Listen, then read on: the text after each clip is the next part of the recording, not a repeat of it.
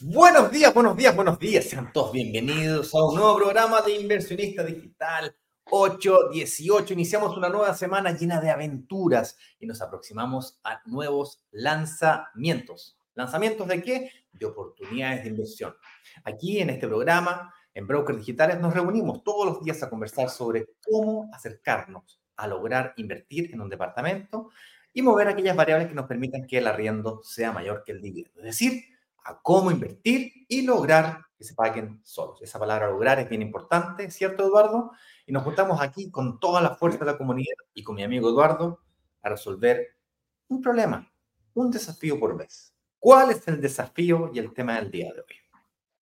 Así es, muy buenos días a toda nuestra querida comunidad. Qué importante dices esa palabra lograr, más que decir que se paguen solo, hay que lograr que se paguen solo.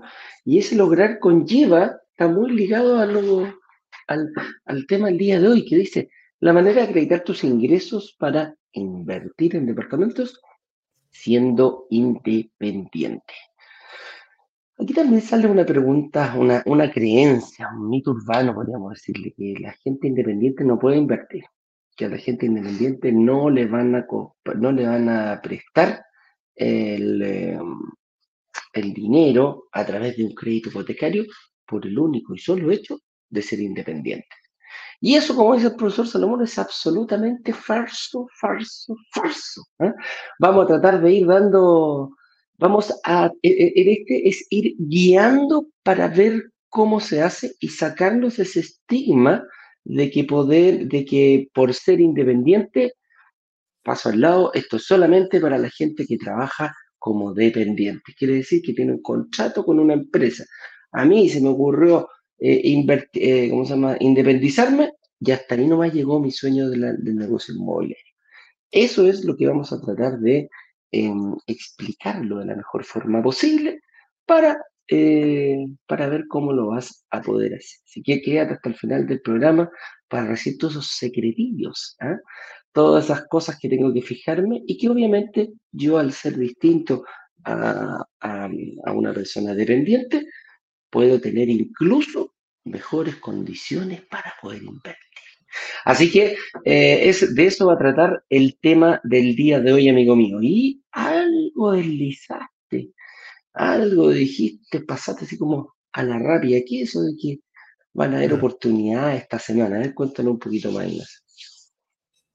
Sí, bueno, ya lo adelantamos la semana pasada y es que se ha declarado, se ha definido una nueva oferta relámpago para la próxima semana. Será el día martes 30. Presten mucha atención porque habrá la posibilidad de participar de una actividad anticipadamente para aquellos madrugadores que les gusta recibir la información antes, llegar primero al buffet, ser atendidos VIP, pero ahí presencial, tener la posibilidad de hablar y levantar el micrófono, porque el chat es re simpático, pero cuando tú preguntas, nacen nuevas preguntas, yo te respondo, tú quieres preguntar de nuevo, y mm, ese diálogo se pierde cuando tú uno, uno está chateando.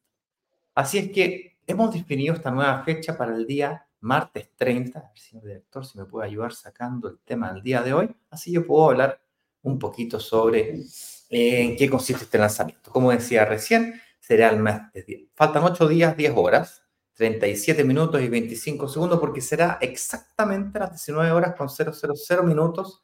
Estaremos en vivo con Eduardo presentando una oportunidad de inversión. será una oportunidad bien interesante que tendrá como característica, como característica principal el precio, la, el, el valor, el valor del departamento, es decir, vamos a estar hablando de departamentos que van a estar en torno a las 1.800, 2.200 UF, ponle en media de 2.000 UF. Y eso te da una ventaja gigante a la hora de pedir crédito hipotecario. La persona que le dan 4.000 UF, a lo mejor se puede comprar dos departamentos de los más bacanes. va a depender de qué, de tu capacidad de pago, la cual estará cercana a las 60 cuotas, dejando la cuota muy bajita. Por supuesto, cuando llegues ahora, tendrás la garantía de que la reserva se devolverá en el caso que no califiques. Ahora, ¿cómo poder reservar sabiendo que califico? Pues bueno, para eso hemos puesto ese color azul, ese botón azul, para que te preevalúes, o mejor aún, te, eh, para que te preevalúes y salgas preaprobado, o mejor aún, salgas aprobado con una aprobación bancaria. Una cosa es que te preapruebe alguien de nuestro equipo, eh, o de internet saques una preaprobación, eso sirve, fantástico, súper bien, te va a permitir invertir súper tranquilo, pero una aprobación bancaria no tan solo te permite invertir tranquilo desde el punto de vista de apretar el botón de reservar, sino que te permite pasar por el proceso de escrituración y correspondiente, por, eh, del proceso de firma de promesa y correspondiente escrituración de tu departamento de forma fluida, sin estrés. Lo que no quieres que te pase estar ahí con el departamento sufriendo que me lo van a quitar, que se me va, que no lo puedo bloquear, que aquí, que allá, que ah, y porque no tienes una preaprobación o mejor aún una aprobación bancaria. ¿Ok? ¿Cómo iniciar eso? Pues bueno, con este botón azul. Y si no te interesa el lanzamiento de la próxima semana porque encuentras que es muy barato y que tú buscas departamentos de 3.000 o 4.000 UFs, no hay ningún problema porque no interesa si es que la preaprobación te la hiciste esta semana o la próxima. Serán válidas para que tú puedas tomar tu decisión de una forma más responsable, más tranquila, financieramente responsable. Ahora, con eso dicho, vamos a crear nuevos grupos a los cuales vamos a invitar a que la comunidad eh, ingrese. Eso quiere decir, ¿por qué nuevos grupos? Quiere decir que los grupos viejos van a comenzar a desaparecer. ¿ya? Obviamente vamos a enviar notificaciones a los grupos por un par de semanas antes de que ese grupo en particular comience a desaparecer. Es una especie de renovación de la comunidad. Vamos a hacer una limpieza de la casa para que nos quedemos con aquellas personas que realmente participan de las actividades, para que ustedes tengan en, en así como noción, son cerca de 800 grupos los que tenemos. Entonces tenemos que eh, buscar la manera de acostar los grupos para que quede realmente la gente que participa de las actividades, porque menos en algunos casos es más. Con eso dicho, eh, ya, ya dije lo de la reunión, puedes agendar la fecha y día en tu calendario, puedes compartir esta actividad con alguien de tu familia, círculo cercano a través de tus redes sociales si tú apretas este botón, por ejemplo, de WhatsApp, te lleva a WhatsApp con el enlace que le permite a tus familiares, conocidos, círculos cercanos, participar de este, de este próximo lanzamiento. ¿Sí? Por supuesto, si no quieres conocer más, nos vienes recién conociendo, puedes conocer un poquito nuestra historia, eh, cómo es que ganamos plata, por qué hacemos todo este temita de los likes todos los días, por qué es que compartimos tanta información financiera, ¿Por qué, no, ¿Por no simplemente hacer una reunión, te mandamos el brochure, digamos? Nos ahorraríamos bastante pega. Sería más fácil. Bueno, algunos testimonios de personas que ya han pasado por este proceso, han logrado invertir y hemos agregado, fíjense aquí algo bien interesante. Miren, preguntas frecuentes. Mira, qué bonito. Una tonelada de preguntas frecuentes y las vamos a ir mejorando y complementando. Así que si tienen algún comentario respecto a estas preguntas, háganoslas saber en estas actividades que realizamos todos los días a las 8 con 18 de la mañana. Ahí estoy yo, ahí está el señor director que está de vacaciones y don Eduardo Pavés, quien me acompaña aquí el día de hoy. Así que con eso dicho, sin más trámite, Eduardo, te dejo comenzar con el tema del día de hoy, que es hmm, la manera de acreditar tus ingresos para invertir con ingresos como, como independiente, como como un autónomo, como una persona que boletea, un empresario, una pyme, una micro empresa. Veamos, pues, partamos, veamos cuáles son las diferencias entre ser trabajador dependiente e independiente, como para Alguien que gana comisiones. Es interesante, Eduardo. Eh, alguien que gana un sueldo fijo, más comisiones como un vendedor, tiene un contrato de trabajo, pero gana comisiones, esa persona también le interesa entender cómo funciona y la acreditación de su renta en, el fondo, en el fondo nos vamos a ver cómo acreditarnos según nuestra realidad, más que solamente enfocarnos en los independientes. Eh, en, en base a la, a la en base a cómo yo genero mis ingresos, hay que ser, hay que ver la forma de llegar a una entidad financiera para seducirle y decirle, mira, en el fondo es si te puedo pagar. Y eso es, ese, es el, ese es el objetivo, porque cuando nosotros nos presentamos a una institución, sea cual sea, sea eh, banco, mutuaria, cooperativa, eh, sea caja de compensación financiera, etcétera, etcétera, etcétera, el objetivo final es decirle, yo soy, em, yo sí te voy a pagar, porque lo único que buscan cualquiera de estas eh, empresas no es quedarse con tu propiedad, sino de manera contraria, solamente em, que lograr que tú le pagues lo que, a lo que te comprometiste. Ese es el fondo, ese es el trasfondo, por ahí vamos a ir avanzando. Para ir eh, partiendo, dice, ¿cuáles son las diferencias entre ser trabajador independiente e independiente? Finalmente aquí es em, el, trabajador dependiente, es, aquel es aquella persona que trabaja, presta sus servicios, su tiempo y sus conocimientos, los pone a disposición de la empresa de un tercero. ¿Cuáles son? Cualquiera que no sea mía, así de simple. Si no es mi empresa, eh, voy a estar trabajando dependiente para un tercero. Dentro de este tipo de empresas se ven empresas pequeñas, empresas medianas, grandes empresas.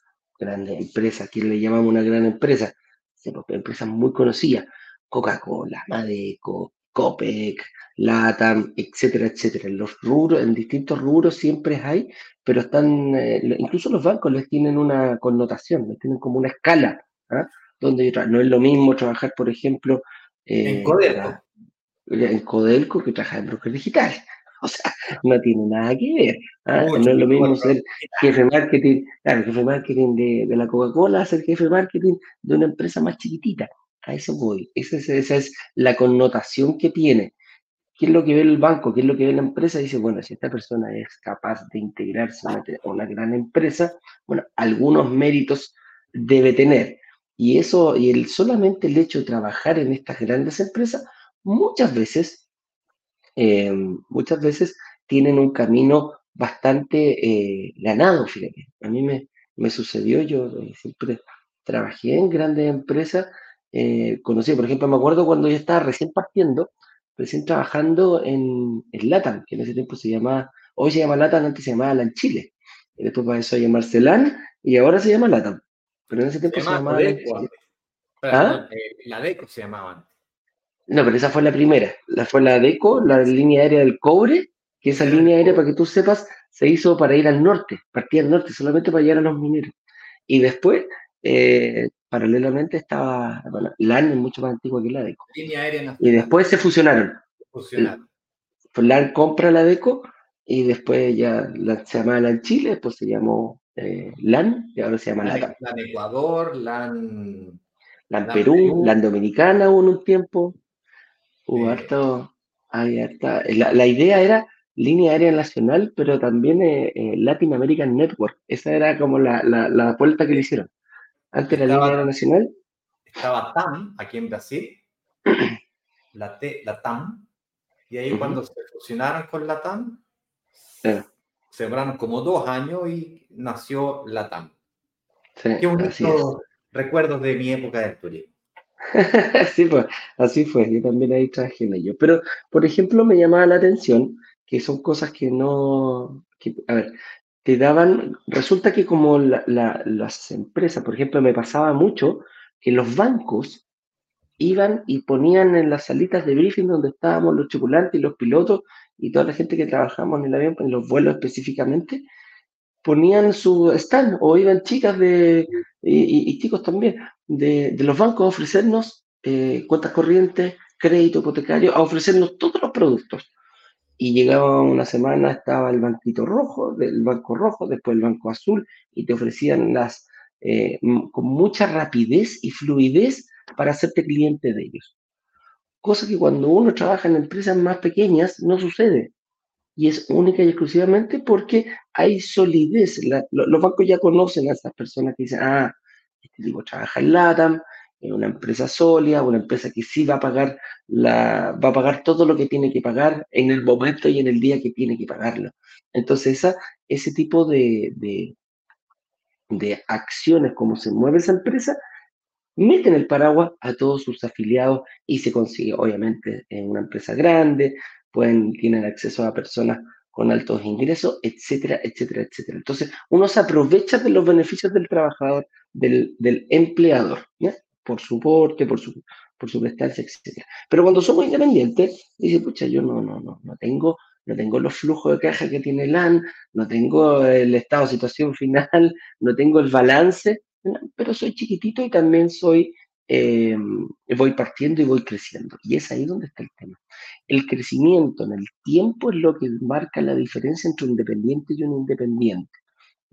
Eh, no, te estoy diciendo, a ver, todos partieron desde el mismo punto, o sea, hemos visto casos de empresas, por ejemplo, como Microsoft, que partió en un, en un garage, ¿ah? ese tipo de cosas, todos partieron chiquititos y fueron creciendo, creciendo, creciendo, creciendo, uno sabe dónde empieza, pero no dónde termina como independiente. Y esa inestabilidad producida en un principio es donde el banco dice, ah, ah, ah, ah, ah tengo que tomar eh, mis precauciones. Y la primera precaución que podemos ver es el tiempo, fíjate. De partida, si yo quiero postular como independiente, tengo que demostrar mínimo dos años de actividad para ver si mi empresa está bien encaminada o eh, no está muy bien encaminada como para darme un crédito hipotecario. Esa es como lo primera, la primera eh, barrera que ponen. Dice, ok, listo, tú eres independiente, ni un problema, qué rico, ¿te está yendo bien? Sí, bueno, demuéstramelo durante mínimo dos años. ¿Qué quiere decir eso? Que te van a pedir las carpetas tributarias, te van a pedir todo lo que corresponde, que lo sabe tu contador, para, para que tú reflejes si tu empresa está bien llevada, está siendo bien y si va a poder pagar. Porque ojo con una cosa, pongámonos por el otro lado démonos la vuelta y nos ponemos del lado del, de la, del, banco. Te estoy prestando un crédito a 30 años, pues viejito perro. A 30 años. Ayúdame un poquito. Ayúdame un poquito. Déjame conocerte. ¿ah? Déjame conocerte. ¿Por qué? Porque, eh, claro, si yo trabajo en una empresa sólida que ya tiene 20, 30, 40 años, que ya esta empresa pasó el, el, el tiempo que lleva por ejemplo, la TAM yo creo que debe estar por cumplir 90 años volando, surcando los cielos de Chile. Entonces, si, si yo veo una persona que trabaja ahí, perfecto, sé el nivel de, de, exigencia que tienen para poder entrar a trabajar ahí, pero si está solito, partiendo en una empresa, no sé, un, un, un kiosco o, o, ponerte, que no estoy diciendo que no den, he conocido personas que lo han, pero bueno, déjame ver si va bien encaminado tu negocio si va a poder, eh, va, va, mira, si esta es la principal duda que tienen los bancos, va a durar 30 años, si yo te presto un crédito a 30 años, ¿irá a durar 30 años esta empresa? y eso es, claro, tu negocio, va a durar 30 años. Y esa es como la principal, lo principal que tiene que ver hoy día, hoy, para aprobarte un crédito y ver si vas a ser capaz de pagárselo. ¿ya? Ese, ese es como lo que, lo que, el meollo del asunto, es como la base principal que ven los bancos y la principal diferencia. Entonces, por ahí va este tema. ¿Cuánto me demoro yo, por ejemplo, siendo dependiente en que me prueban a aprobar un crédito hipotecario? Tres meses, seis meses a un año. Con esa antigüedad laboral, tú ya tendrías la posibilidad de poder eh, ser afecto a crédito, eh, obviamente no solamente con la antigüedad, hay un montón de, de variables que hay que ir viendo tus ingresos, tus deudas, el patrimonio que has conseguido, etcétera, etcétera, etcétera. Pero ahí está la diferencia, ¿te das cuenta? Tres meses, seis meses, lo podrías ver. Ahora, veamos un poquito eh, para, para, para, ponerlo sobre la, para, para seguir avanzando. Y lo que tú comentabas, Ignacio, dentro de los dependientes, dentro de ser dependiente no llegar y ser empleado. Dentro de los dependientes hay distintos, eh, distintas formas de generar ingresos. Claro, hay unos, una especie de híbrido que también los trato así, lo miro como, mm, voy a ver, porque no tengo claro cuánto gana. Independiente que yo tenga una, una, una, una, eh, sí, no, una, no, no sé más, una liquidación de sueldo, siendo dependiente, que es obligación del empleador dármela, eh, el banco puede tener dudas de cuánto ganas. Y esto sucede con las personas comisionistas dentro de las empresas. Por lo general, las fuerzas de venta ganan en base a un sueldo fijo y una cantidad, se compone, tiene las dos variables. Tiene la, la variable fija y la variable eh, varía, la, variable, variable, el, sueldo variable. y eso viene porque son comisiones. Son comisiones que en el fondo la persona gana en base a su, a su productividad que le lleva a la empresa. La empresa dice, ok, mira, yo te pago 500 luquitas fijas y te doy un sueldo variable. Con este sueldo variable tú puedes llegar a ganar, no sé, 3, 4, 5, 6, 7, 8, 9, 10 millones de pesos. Muchas veces estas personas por el riesgo de, tener, de recibir un sueldo variable, ganan incluso más que el jefe. Ha, pasado, ha pasado varias veces. Pues que, el jefe a lo mejor gana un sueldo fijo, pero van, van, se les va pagando en base a méritos y a metas. Ese es el, esa es la diferencia. ¿eh? Las partes administrativas, por lo general, hay un acuerdo en el contrato que dice, mira, tú vienes de 8 a 6 de la tarde, de 9 a 6 de la tarde, y yo te pago un millón de pesos por tu, eh, por, por, por, lo, por, tu puesto, por tu generación ahí, me, das ese tiempo y, y, esos servicios. Pero la otra persona dice, no, yo, yo, yo quiero variabilidad en mi sueldo. Quiero un sueldo más bajo, pero quiero que se componga de una variable, eh, de una variable que vaya en base a relación a mis metas, ¿ah? a mis logros. Y es ahí, claro, y ahí donde el banco dice, a ver, espera, espera, espera. Si tengo otra persona que gana un millón de pesos fijos, yo sé que mientras esté trabajando va a ganar eso, independiente con los bonos, etcétera, etcétera, pero esta persona yo puede ganar hoy día 500 porque no vendió nada y el mes siguiente puede ganar 3 millones y al otro mes siguiente gana un millón y medio y al otro siguiente. Entonces no tiene un sueldo estable. Y esa variabilidad es lo que el banco dice, ok, ok, ok, ningún problema, te acepto, aunque trabaje en una mega empresa, pero eh, necesito ver un poquito más de tiempo, seis meses a un año, sí o sí, de, de, comportamiento tuyo, y después te voy a decir, mira, ¿sabes qué?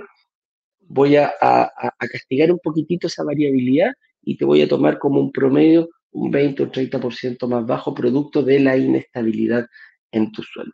¿no? quiere decir que sea malo, en ningún caso, es una forma diferente. Lo que sí, cualquiera de las que hemos conversado en estos momentos, sí son afectos a crédito. No hay ninguna entidad financiera que te diga, ¿sabes qué?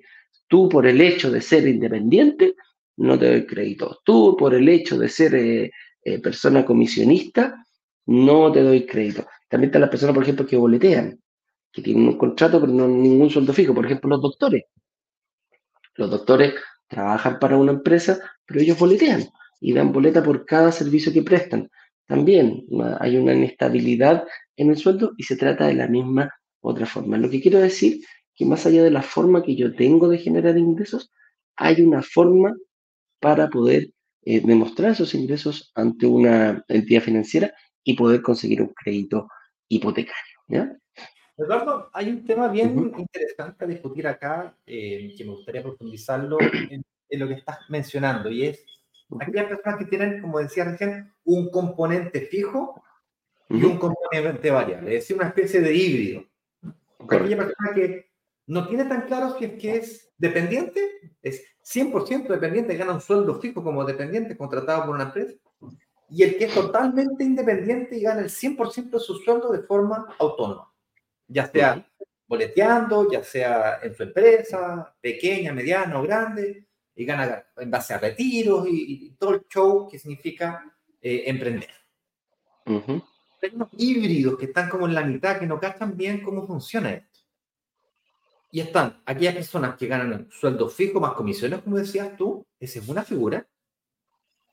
Hay una segunda figura que son personas que trabajan en sueldo fijo, un doctor, por ejemplo, sueldo fijo en la clínica Indisa, sueldo fijo en la clínica, no sé, alemana. En el hospital, en cualquier hospital. ¿Ah? En cualquier hospital incluso da lo mismo también. Además tiene su empresa, eh, tiene su empresa de, de, medicina y da clases particulares, boletea, así tiene como siete fuentes de ingresos. Claro. Es una persona que tiene una parte fija o dos partes fijas o tres partes fijas y tiene otras tres partes o cuatro partes variables. Es, un, es un híbrido. Esa persona tiene una, una, forma, tiene que ya pedir ayuda con un contador para poder ordenarle todo este... Todo este, todo este Eh, luego tenemos casos menos dramáticos, como personas que eh, ganan comisiones, como decías tú, es ganan un sueldo fijo y la comisión. Y finalmente hay unas personas que no saben que tienen condición de fijo más variable y que la tienen. Me refiero específicamente a nosotros los microinversionistas, que somos personas que, como te trabajo como dependiente, trabajamos para una empresa, pero recibimos renta a través de las propiedades de nuestros negocios inmobiliarios. Es decir, tenemos una propiedad, recibimos arriendo. Esos arriendos hacen parte de nuestra matriz de ingresos. Y esto es algo que puede, hoy día que te lo digo, parecer obvio. Para muchos de ustedes va a parecer, sí, pues, obvio, pues la novedad. Resulta que yo estuve, mira, yo estudié ingeniería comercial. Eh, después hice una especialización en finanzas. Después hice una magíster, eh, perdón, hice una especialización en economía, luego hice un, magíster en finanzas. En la Chile, me decía. Me costó carísimo, lo pagué yo. Invertí en departamento, yo sabía que endeudarse en activo fijo era un buen negocio. No tenía miedo a las deudas. Eso no era el tema para mí. La parte que nunca vi, y esta parte es crucial, hizo una, hizo, me hizo tener una pérdida, pero de... Mejor no quiero ni calcularla porque estuve 12 años no usarla. Y es justamente lo que acabo de decir. No vi, no caché, no, como que no, no computé que el arriendo que yo estaba recibiendo por la propiedad que yo tenía arrendada hacía parte de mi remuneración y consecuente de mi matriz de ingresos, de mis ingresos, y consecuentemente el banco me volvía a prestar, estaba ecualizado. Estaba, era nuevamente sujeto de crédito. Por eso que el banco me llamaba, me aumentaba las líneas de crédito, tarjetas de crédito, me atendían como caballero, dije yo, puta, debe ser mi ojos azules. No, una cosa. claro. no deben ser, no veo otra razón porque, puta, yo ah. veo mi cuenta corriente, siempre falta plata. Entonces, deben ser mis ojos azules. No veo que siempre falta plata. Claro. Eh, no, pero interesante. Claro, entonces la siguiente pregunta, una vez que entendemos, ah, o sea que los arriendos también son. Ah, tengo una parte variable. Perfecto. ¿Cómo afecta el componente variable al cálculo que hace la entidad financiera para prestarle? Porque no es que tú, ah, gano comisiones, entonces el 100% de mi sueldo es variable, falso. Ese es el punto al cual quería llegar. Sí, sí, a mí me pasó, de hecho, el viernes, Ignacio, el, viernes me pasó este, este mismo componente, porque te lo juro que la gente no lo sabe, y resulta que llegó una chica. Imagínate. Claro, no. una chica llegó y me dijo, ¿cuánto gana usted? Me dijo, yo gano dos millones de pesos. ¿Y de dónde saca esos dos millones de pesos? El contrato que tengo. Eh, presto trabajo, no me acuerdo en qué, en que la, empresa específica, pero era dependiente 100%. Y para ella, esa era su fuente de ingreso. Y empezamos, dije, tus deudas, muy poca deuda, bajita, la tarjeta de crédito, la típica que compro y pago. Le digo, ¿y patrimonio? Ah, sí, me dice, tengo una casa que la heredé, la cual estoy arrendando. Eh, eh, ¿cómo se llama? Em, y tengo otra, y tengo otra, claro, y tengo otro departamento que compramos con mi pareja y también lo estamos arrendando eh, y estoy pagando un dividendo. Perfecto. Y yo le digo, ¿y esa casa que heredaste en cuánto la estáis eh, arrendando? No, ponle tú, no sé, por 300 lucas. Eh. Ah, le dije, entonces tú no ganas 2 millones de pesos. ¿Cómo? Y de esas 300 lucas que te están ingresando y que no estáis pagando dividendo, ingresan para ti 100%. Ah, sí, pues. Y sacamos la cuenta, pues le sacamos el 30% de la variabilidad y son 210 lucas más. Yo le dije, tú no ganáis 2 millones, ganáis 2 millones 210 mil pesos. Ah, y, dijo, ¿y el otro? Y le dije, ¿y cuánto está con el otro? No, dijo, esta fue una oportunidad que la compramos con mi pareja hace muchos años y todo el tema. Pagamos 300 y lo arrendamos en 750. ¡Chu! Le dije yo. ¡Chuta! ¿Y eso de, de cuánto? Claro, era una casa que compraron como una oportunidad hace mucho tiempo. Ni siquiera era, ni siquiera el barrio era emergente, me decía. Estaba como recién partiendo la cuestión ahí, me dijo, nosotros lo vimos como una oportunidad Hoy en día esa cuestión ya creció, llegó, eh, llegó luz, llegó toda la, tonterita, es, una cuestión allá metida en cerrillo. Yo dije, y acá tenía otra componente variable. 750 menos el dividendo, saquemos el 30%, 200 luquitas más para adentro. Entonces tú no ganáis 2 millones, pues ganáis 2 millones 400 mil pesos y ese es el monto con que tú te presentas al banco. Y ahí me miró Oscar y me dice, mmm, qué interesante esto, como que me está gustando. No lo había visualizado, pero lo vivía. Pero no sabía que lo vivía, no sabía que lo tenía. Entonces no se presenta solamente con su contrato, se presentan con estas dos variables extras que tenía y eh, que también forman parte de su matriz de ingreso para poder aumentar el valor crediticio que te puedan dar. Entonces, ahí hay, un, hay una forma de cómo tratarlo. Resumen de la ópera respecto a este tema es que una eh, tu matriz de ingreso, el, solamente el componente variable de tu matriz de ingreso es el que es castigado por el banco. Es decir, el banco le crea un 70% de lo que eres capaz de demostrarle de tus rentas variables. Entiéndase por rentas variables, arriendos, comisiones, boletas, retiros, etc. Luego viene la siguiente pregunta. Bueno, esto es la, eh, responde, acabo de responder esta ruta. A los trabajadores independientes nos castigan cuánto? Bueno, le creen un 70% aproximadamente. Puede ser 75, 80, puede ser 65, depende de qué. Bueno, depende de variables eh, eh, cualitativas que no tienen relación con el monto, sino, sino más bien con la cualificación de la renta. No es lo mismo un médico que un vendedor de departamento. No es lo mismo eh, una persona con título que una persona sin título. Exactamente. Lo mismo una persona que trabaja en una empresa AAA como la Coca-Cola versus una persona que trabaja en una pyme que acaba de comenzar hace dos años. ¿sí? Nada de raro con eso, pero no es lo mismo, pues la estabilidad básicamente son variables que afectan la antigüedad, la, la, estabilidad de los ingresos. Mientras tú más puedas demostrar la estabilidad, más fácil será. Y eso es 30% en media, ¿ok? Pero no está tallado en piedra, puede ser un poquito más o un poquito menos. Bueno, eso dicho es, oye, y si yo tengo una empresa y me autocontrato, paso automáticamente a tener un sueldo fijo, por lo tanto paso de independiente a ser dependiente. Vamos a suponer que tú tengas un negocio, un negocio ahí cualquiera, cualquiera, un, claro, cualquier negocio, cualquier cosa. Ah, y estáis ahí, va, va, y compráis, vendís, compráis, vendís, matuteáis, qué sé yo, va, y te queda siempre como un milloncito y medio, dos milloncitos, dos milloncitos pesos, igual es una vida buena, bien. Y tenéis tu empresita, facturáis, ¿no es cierto? Y de repente decís, ¿sabes qué? Me un sueldo, Ahora soy dependiente. ¿Cómo funciona ahí, Eduardo? Comenta. Ahí está. Eh, ahí, ¿qué pasa? Eh, siempre que esa duda, y de hecho ya vi una pregunta que nos hicieron esta pregunta.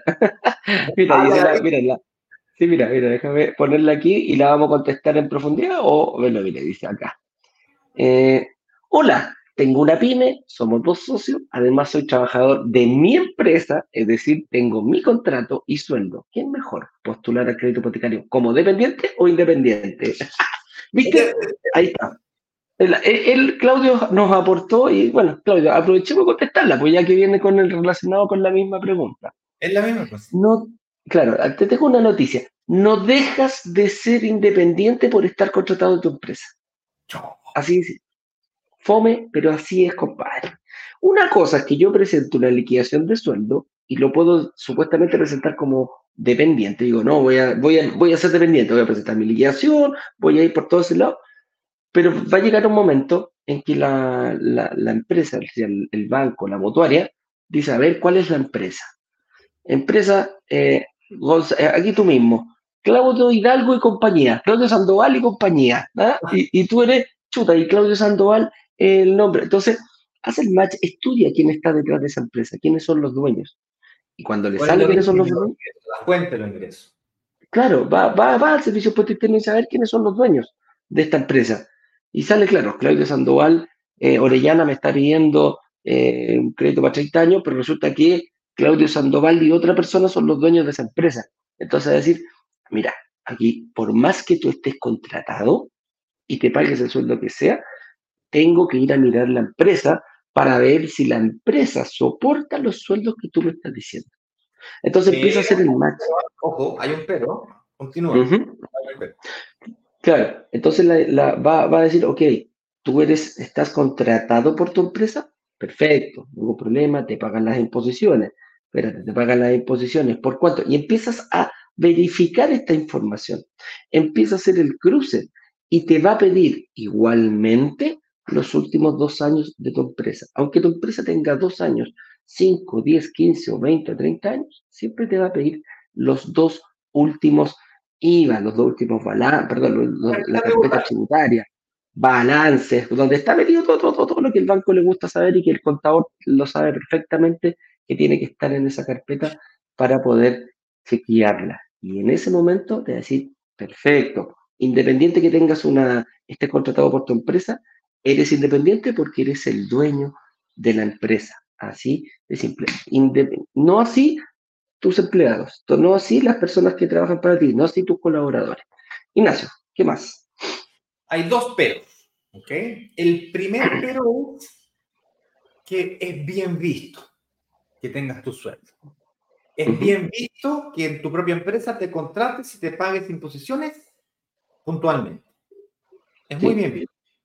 El banco dice, ah, mira, se paga su sueldo, mira, está bien. Es inteligente. Le, ha ido bien, ¿eh?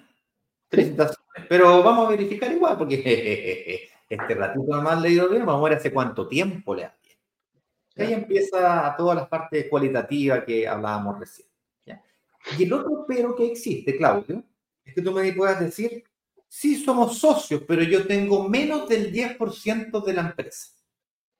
Si tú eres socio y tienes menos del 10% de la empresa, vas a ser dependiente cuando esto ocurra. Aunque seas socio.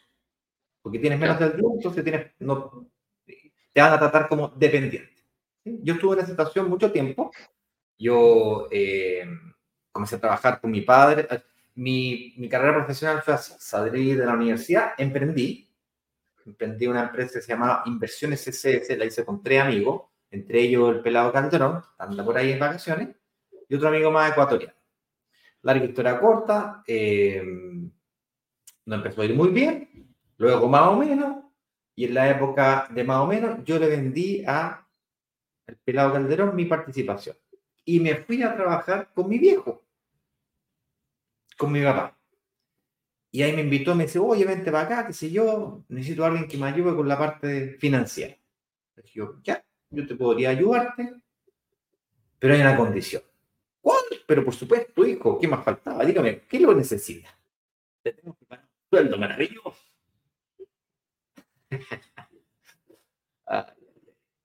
Le dije, mira, el sueldo ya bacán, bien, eh, es lo mínimo que un ingeniero comercial, pues, con especialización en economía, te dice ganar como mínimo. Y un y me dice, no, pero esa carrera la pagué, yo, así que voy a descontar todos los meses. Obvio. Eh, la historia corta, le digo, mira, yo, quiero yo no quiero trabajar para ti, quiero que trabajemos juntos. Y ahí sí podemos conversar. Entonces me dio el 10% eh, de la empresa a mí y el 10% de la empresa a mi hermano. Y entonces cuando iba al banco, era muy bien visto, me, trataban como persona dependiente porque tenía menos del 10% de la empresa, o hasta el 10% de la empresa. Entonces ese es un detallito que poca gente lo conoce y es importante que lo tengas en consideración, Claudio. Así es. Ah, la gente que... Eh. Un detalle. Eh, cuando te miran a ti y tu empresa, miran la carpeta tributaria. Es decir, la forma que tiene el banco de saber si te va bien o te va mal no es que tú le mostres la planilla Excel con las ventas proyectadas y el presupuesto marketing del próximo año y la del año pasado. No, esto tiene que estar en otro lado. Ah, tiene que estar en otro lado. Pues, veamos lo que dice el servicio puesto interno. Usted tiene que ah. demostrar lo que gana. O sea, no basta con que le diga, no, mira, estas son las ventas del Excel, ¿no es cierto? Mira, y aquí están los números. Yo creo. 280 millones de dólares, pues bueno. Y yo creo que el próximo año vamos a duplicar. ¿eh? Y el próximo año vamos a estar mejor. O sea que de aquí a 30 años pasa de la plata, nomás no importa. Con eso más... para la gente que boletea y dice, no, así nomás. Así nomás no pasa nada. Ojo, ojo con el que boletea, ojo, ojo con el que boletea el 100% de su actividad. Ahí hay que tener ojo también porque así como dijimos que hay doctores que quizás trabajan, hay doctores que a lo mejor trabajan horas en distintas eh, clínicas, por ejemplo, arquitectos también, psicólogos, kinesiólogos, profesores. Eh, profesores, los mismos vendedores. Hay, hay empresas que te contratan, dices ahí que yo soy vendedor de, de, de, departamentos, pero no quiero trabajar con una sola empresa quiero trabajar, quiero sacar el departamento de aquí, de acá, de allá, de allá, hagamos una cosa, yo vendo y te boleteo, perfecto. Entonces, su 100% del sueldo es variable. Y aquí va a pasar exactamente lo mismo. Te van a pedir los dos años, pero lo que va a hacer principalmente, el banco se va a enfocar en el último año. Y en el último año te va a decir, muéstreme, no es que vayas con todas las boletas, antes era así, llegaba con el turro boleta, muéstreme todas las boletas que emitió durante el año.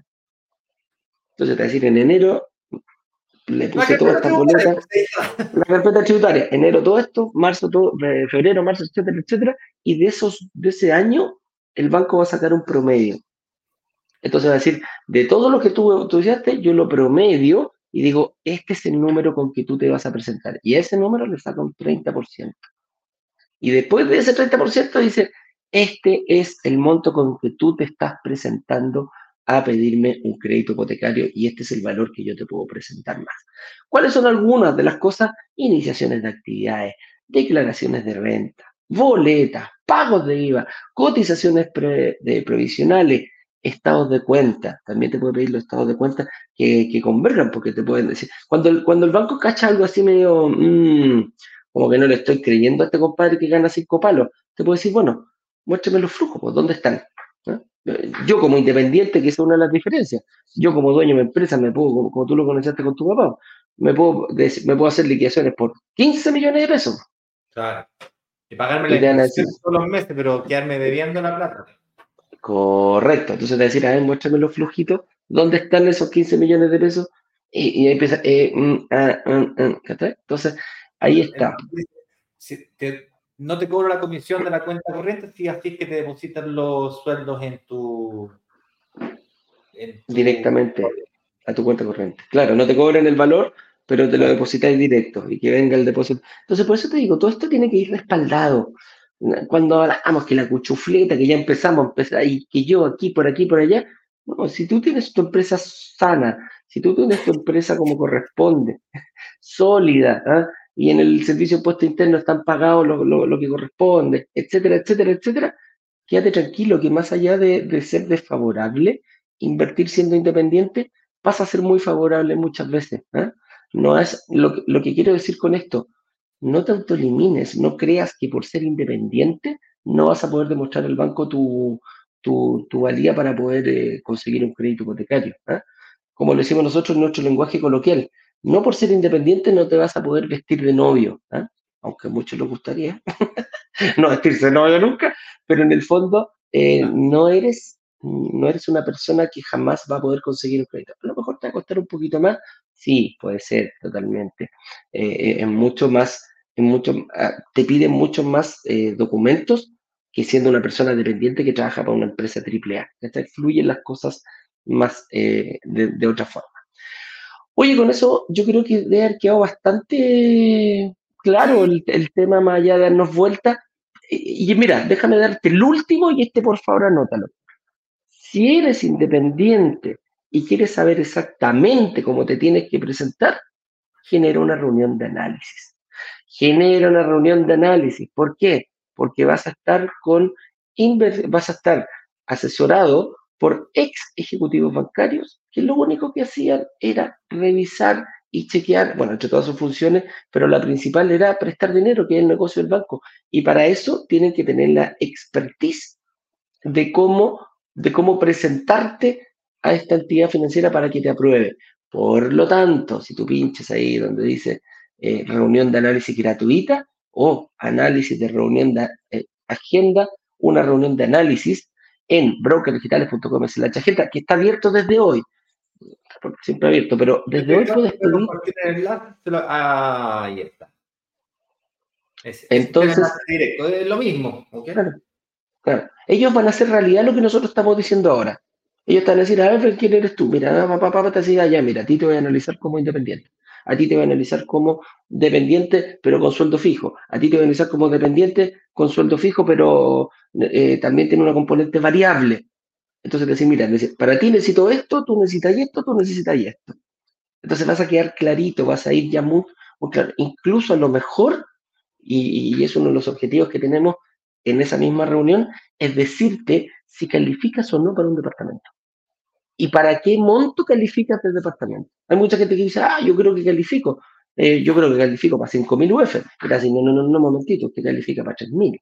Ah, entonces me voy a los de 3.000 y 2.000 y 2.500 y ahí puedo elegir un departamento. Ese es el objetivo, que salgas con tu capacidad de crediticia, em, que sepas cuánto, cuándo, cuándo y cuánto te van a prestar para poder hacer, para poder comenzar con tu, con tu, ¿cómo se llama? con tu inversión inmobiliaria. Así es. Eh, con esto dicho, Eduardo, tengo hasta las 9 con 15 minutos exactos para poder. contestemos un par de preguntitas, pues. ya, como, ya. Sí, ya habíamos contestado ahí. Mira, Luis Diseño nos dice: ubicación del nuevo lanzamiento relámpago. Luis. Mira, Luz, déjame responderte la pregunta, ¿vale? Eh, generalmente, cuando tenemos fecha definida, nosotros vamos dando mm, detalles de la ubicación o ubicaciones, plural, porque no necesariamente es una única ubicación. Ahora, con eso dicho, la pregunta correcta que me deberías dar tú o hacer tú es, oye, ¿qué características debiera tener una buena ubicación para tener o considerarla como una oportunidad de inversión, independiente del precio, independiente de las características, tipología, inmobiliaria, otros, referente a la pregunta específica de ubicación, ¿qué características debiera tener esta ubicación? hay varios criterios que definen lo que es una buena o mala ubicación. Si tú te vas a una sala de venta de cualquier inmobiliaria, de cualquier proyecto, hablas con el vendedor de turno, y le pregunta sobre el proyecto y la ubicación en especial, le pregunta, oye, ¿qué tiene de especial esta ubicación? Te va a decir, no, esta ubicación es muy buena. Dale. o sea, porque es buena. Es buena.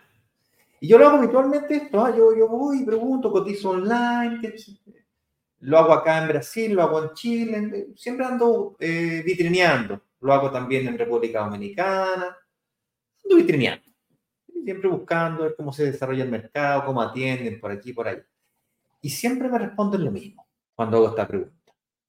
Ok, pero ¿qué es lo que le hace buena? No, porque una muy buena, muy bien ubicada. O sea, me estáis respondiendo con la misma pregunta. La misma, claro. Una buena ubicación. No, no, está muy ubicado, muy bueno, porque está todo cerca. Está el colegio cerca, está el metro cerca, tiene todo cerca. Eso bueno, 99% de la respuesta es eso. Ya, pero estamos hablando de inversión inmobiliaria.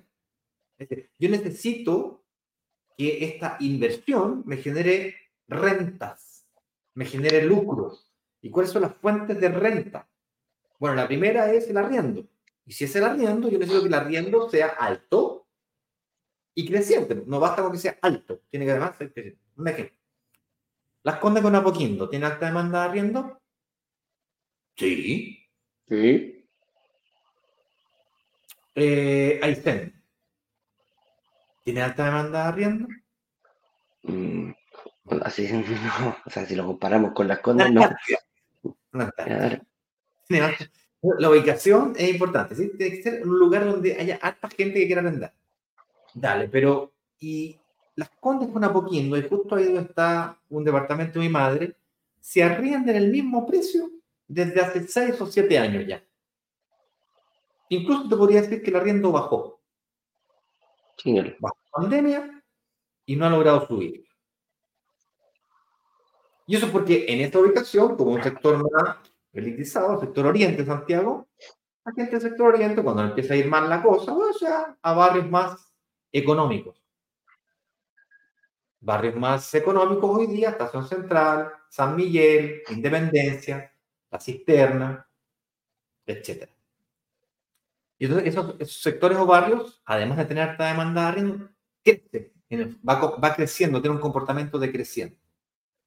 Entonces, si tenemos eso claro, lo siguiente que tenemos que preguntarnos es, ¿qué variables hacen que yo tenga una propiedad ubicada en un sector tal que haga que el arriendo suba? ¿Qué características tiene que tener para que eso ocurra?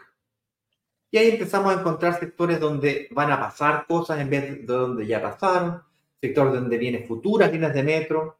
Ya tienen una, pero viene a tres cuadras más, tiene otra, una segunda. Extensiones de línea de metro. Luego nos encontramos con em, mejoras en, o, eh, ¿cómo se llama? revitalizaciones de sectores. Sectores que no tenían iluminación, ahora tienen iluminación. Sectores que tenían la calle toda, toda cochina, chueca, la, la, remodelan. Sectores que eran, lo transforman en peatonales. Parques que estaban todos cochinos, lo reforman. Ejemplo, eh, un buen ejemplo es el, el, parque em, Luis Gal, ahí en San Joaquín. Entonces tú me puedes decir, no, pero San Joaquín, qué ordinario. Que la legua. Bueno, pero viene la línea 9 del metro, y ahí está al lado del parque, es, ahí está, pero on fire, está pero caliente, caliente, caliente. Oye, tú me decís, independiente, oye, pero independencia, hay un movimiento demográfico gigante para allá. La gente se está yendo hacia el norte de Santiago y hacia el sur de Santiago, frontera con la cisterna. Entonces, tú empiezas a, mover y a, y a encontrar aquellas variables. Si tú quieres saber cuáles son las tres, cinco ubicaciones favoritas nuestras, durante esta semana las vamos a estar compartiendo. ¿Ya? Obviamente, en una de esas estará el lanzamiento de la próxima semana. ¿Ok? Eduardo, te dejo avanzar porque la verdad que me quedo vamos, Dale. Si uno boletea, pero el Estado, si uno boletea para el Estado y lleva cinco años así, eh, es la forma en la que te contrata el Estado. Igual lo consideran independiente, eh, a ver, es que hay distintas, mira, el Estado tiene distintas formas de contratar. Eh, sí, está, está la... Sí, sí, son, son, son, complicados.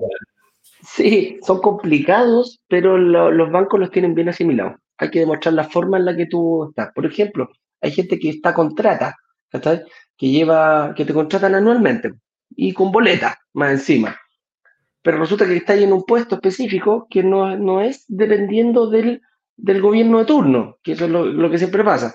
Hay cargos que son, que están, que son para el Estado que no dependen del gobierno de turno. Sale un gobierno, se cambia a esta persona. Son contratos que la gente sabe. Y, el, y, el, y si, por ejemplo, tú trabajas para el Estado y lleváis 10 años trabajando para el Estado, y resulta que tenéis la misma sistema, el banco, el banco va a decir, ah, esto es una persona que trabaja contrata y que no está, no depende, su cargo no depende del gobierno turno, trabaja para el Estado, es una persona que eh, no, a ver, dependiendo de, en algunos casos sí, en algunos casos no. Por eso te digo, hay que verlo, Francisco, hay que, hay que chequearlo, hay que presentarte, hay que analizar tu caso específicamente y hay que saber cómo presentarte al banco. Eh, pero como te digo, no, no, no, hay nada escrito sobre piedra con el Estado. Algunos boletean, otros tienen contrato fijo, otros trabajan a contrata, etcétera, etcétera, etcétera. Entonces, eh, yo te recomiendo, Francisco, que para tu caso generes una reunión de análisis rápidamente y los chicos te van a ver dependiendo de tu cargo, la antigüedad, eh, eso es lo que, lo que mira muchas veces el, el, ¿cómo se llama? el banco antes de dar un veredicto de lo tuyo. Nos pregunta acá, Rodolfo Puebla nos dice, buenos días, ¿tienen proyecto inmobiliario en la ciudad de Iquique? No, no, no, no hemos lanzado nunca en Iquique. Me encanta Iquique Glorioso. Tengo amigos y amigas que viven allá, en una bonita ciudad en el norte de Chile, pero no hemos tenido, no nos hemos topado con alguna inmobiliaria que tenga proyectos en Iquique y que quiera lanzarlos de esta forma. Lo que sí, Rodolfo, te vamos a enseñar a cómo invertir, donde están. Nosotros no nos, no nos dedicamos a, buscar por, por área, ni por. Nosotros nos dedicamos a buscar oportunidades a eso es lo que nos hemos enfocado fuertemente, Rodolfo. Y esas oportunidades estén donde estén. No descartamos Iquique para nada, en ningún caso. No descartamos a Aysén en algún momento si se presenta alguna buena oportunidad. No descartamos absolutamente ni nada ni a nadie. Así que, ojo con eso. Claro, por ejemplo, tú dijiste, porque yo hablé, de comillas, mal de Aysén. Aysén, por ejemplo, eh, ¿es un buen sector para invertir? Depende. Si tú no quieres arrendar o no estás buscando para arrendar, puede ser un buen sector para invertir porque ahí se tiene mucha plusvalía, por ejemplo, que es la segunda fuente de ingresos que tenemos nosotros, la valorización del activo. ¿sí? Pero no tiene riesgo. O sea, si tú quieres invertir en un departamento para arrendarlo, Aysén quizás no sea el mejor lugar para ti, pero si te quieres comprar un terreno, no querías a lo mejor estás buscando plusvalía, puede ser una buena idea. Claro, y claro, quizás es mejor. Perdona, dale, dale, dale, dale. La tercera, la tercera cosa que como inversionista tienes que mirar para como fuente de ingreso es la amortización. De ahí la frase se paga solo, ya vas amortizando. El arriendo con el dividendo se igualan, entonces tu flujo de caja queda ecualizado, es decir, no te afecta. En algunos casos recuperas tu capacidad de financiamiento, como vimos hoy día, pero además se va amortizando, que es lo que la mayoría de las personas no lo ve. Es decir, partes debiéndole 2.000 UF al banco, pero al final de un par de años le debes 1.500, después le debes 1.000. En el caso de un terreno, por ejemplo, eso no ocurre. Tus terrenos generalmente no tienen asociados crédito hipotecario. Es muy difícil que te financien un crédito hipotecario para el terreno. Es decir, tú tienes que comprarlo completamente tú solo. Es decir, lo pagaste tú, no se pagó solo. ¿Quiere decir que es mal negocio? No, no es lo que dije, pero no está en lo que nosotros hacemos acá, que es invertir en departamentos y lograr que se paguen solos. Es lo que hacemos acá. Nada más. No me pregunten ni por casa, ni por terreno. No estoy diciendo que sea malo, insisto. Las casas no es terreno. Estoy diciendo que acá nos enfocamos a eso. ¿Por qué? Porque lo consideramos que lo que nos permite como comunidad negociar volúmenes y cuando negocio volúmenes, mejor, mejores condiciones comerciales, entendiendo por eso no tan solo mejores precios, sino que además mejores garantías, bonos, beneficios eh, y elementos que hagan de tu negocio no tan solo más rentable, sino que al mismo tiempo más seguro, que elimine miedos, destruya objeciones, eh, termine mitos, leyendas en torno al mundo de la inversión inmobiliaria con un, no sé, con un bono. Es mucho más con descuento. ¿Me, sigo? Ricardo, quítame la palabra, por favor, que son las 9.15. Es más, son las 9.15. Yo voy a tener que despedirme. ¿Te queda esta pregunta de Cristian? Dale, yo contesto aquí Cristian y cierro el programa. Listo, nos vemos y pidan su agenda. Chao, chao. Vale, que te vaya bien. Chao, chao. Oye, mira, Cristian López nos dice, chicos, tengo recién, pagado, tengo recién pagado nueve dividendos de un departamento arrendado. ¿Podré pedir otro hipotecario? Gracias. Mira, aquí, está, aquí se da, por lo que entiendo, Cristian, eres, eh, estás pagando el dividendo y tu departamento lo tienes arrendado, ¿ya? Eh, la respuesta es depende. Y no, depende mucho de la cantidad de dividendos que llegues pagados, va a depender de tu capacidad crediticia. ¿Con quién tienes ese, ese dividendo? ¿Con, qué empresa lo tienes? Y si lo tuvieras con una motoria, yo te diría es mucho más fácil sacar un segundo hipotecario con una motoria que con un banco. Pero a lo mejor lo tienes con un banco. Y vamos a ver el dividendo, qué capacidad, qué capacidad de tu sueldo mensual ocupa. Me refiero, por ejemplo, si estás ganando, si, si el dividendo es de 250 mil pesos y ganas un millón de pesos, eh, copaste el 25% que tienes para, eh, copaste el 25% que tienes como capacidad crediticia. Eso es lo que prestan los bancos y las mutuarias. Entonces, ahí estaríamos en un problemita si es con un banco. Si es con una mutuaria, podemos ir a otra mutuaria y se hace un poquito más fácil. Pero, eh, claro, en ese sentido, la respuesta a tu pregunta es depende, porque tengo que analizar tus ingresos, tus deudas, tu patrimonio, antigüedad del crédito, antigüedad en el cargo. Hay muchas variables para poder decirte si te van a prestar un segundo hipotecario. Lo que te recomiendo fuertemente es que lo hagas ahora ya. Pide una reunión de análisis con nuestro analista porque ellos te van a decir al tiro, al tiro, al tiro. Terminaste la reunión y vas te van a decir si puedes pedir un crédito, no puedes pedir un crédito, pero a lo mejor si no puedes pedir un crédito, ¿qué tienes que hacer para poder pedir un crédito? Así de simple, ese es el objetivo de los... Para que entiendan un poco, chiquillos, nuestros analistas no son vendedores, no te van a vender nada en ese momento. Lo que sí van a calcular para ver cuál es tu capacidad crediticia. Y si no puedes hacerlo hoy día, ¿qué tienes que hacer para hacerlo mañana? Ese es el objetivo y por ahí va este tema de ver cómo, mm, eh, ¿cómo se llama? Ver eh, cómo puedes acceder a una segunda, eh, a una segunda a un segundo crédito hipotecario. Señor director, ¿hay alguna pregunta en Instagram? Y si no, eh, yo creo que estaríamos cerrando, ¿no? Ahí me confirma. Entonces, muchachos, ¿qué pueden hacer? Va a venir un, lanzamiento esta semana. Eh, yo creo que el mejor consejo que te puedo dar a cualquiera de ustedes que están en estos momentos es precisamente tomar una reunión de análisis. Si estás de vacaciones, dedícale 20 a 30 minutos a, este, a, esta reunión. Anda a ver, anda a ver qué pasa. Ve si a lo mejor eres, eh, eh, ve, si, ve si tu situación actual, eh, esa selfie, esa selfie financiera que hay que tomarse antes de, llega antes del lanzamiento. Llega antes del lanzamiento porque el lanzamiento es una de las características que tienes, yo creo que la principal es el acceso a crédito que te permite producto del valor de los departamentos. El valor de los departamentos es bajo, es bajo. Eh, no, no, estoy diciendo que sean malos, en ningún caso. Es bajo, sí. Y eso es lo que nos pidió nuestra, nuestra comunidad. Nos dijo, necesitamos, no, no, no, no, no quiero 2.800, 3.500 UF, no califico. Bueno, pero a lo mejor para uno de 2.000, 2.100, 2.200, 1.900 UF a lo mejor sí calificas. Sí, ahí califico, perfecto, entremos, vamos. Busquemos la forma de entrar. Si hay algo que me he dado cuenta en todos estos años que he estado trabajando en esto, es buscar la forma de entrar. No te proyectes a 15, 20, 30 apartamentos teniendo eh, una, media de 3.000, 4.000, 5.000 UF. Si lo puedes hacer, excelente. Pero siempre hay que partir por el primero. Y es como la bicicleta. Me subo la bicicleta, logro el equilibrio y parto para adelante, no me va a nadie más.